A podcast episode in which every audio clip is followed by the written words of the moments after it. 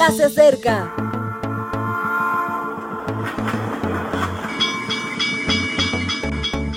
Partimos ya.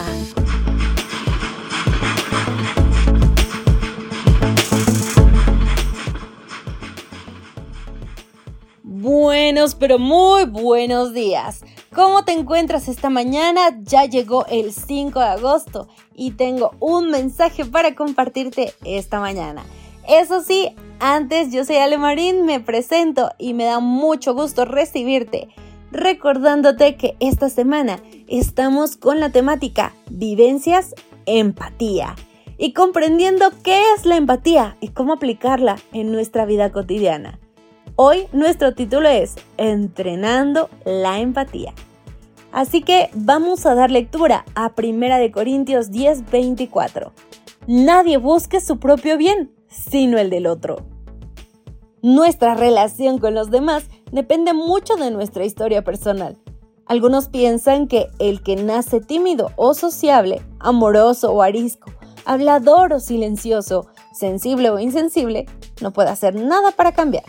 No es cierto. Podemos mejorar nuestras destrezas sociales. Nos parecería de locos que alguien argumentara que ha nacido sin capacidad de cocinar y que por ello nunca será capaz de hacer nada en ese sentido.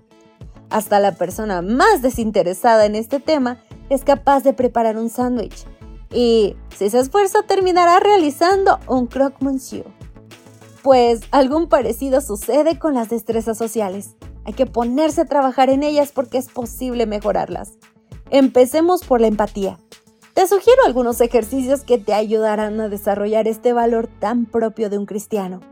Además de que son fáciles de practicar, te cambian la vida. 1. Hazle cara a tus prejuicios. Serán más o menos, pero todos tenemos prejuicios. Los prejuicios son generalizaciones que simplifican la realidad pero no son la realidad. Prueba a desafiar las etiquetas que circulan por tu mente. Busca contrastar todo eso de todos los X son Y. Verás que hay muchas personas que no son lo que pensabas de ellas. Sé valiente y mira los datos con sinceridad. 2.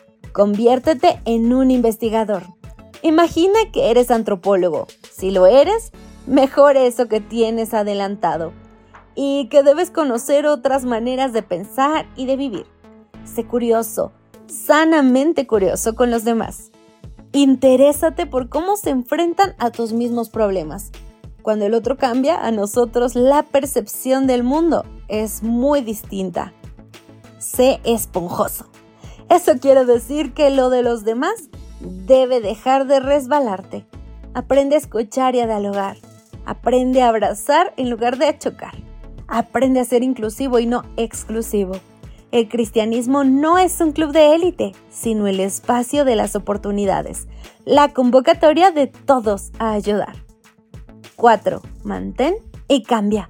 Mantén lo que se haya de mantener para que las personas mejoren. Y cambia lo que haya que cambiar para que las personas mejoren. El compromiso se vive cada día y ni flaqueas un momento, te levantas y comienzas otra vez. El mundo mejora cuando tú haces cambios personales a mejor. 5. No lo hagas solo. Primero porque necesitas al mejor coach, a Cristo.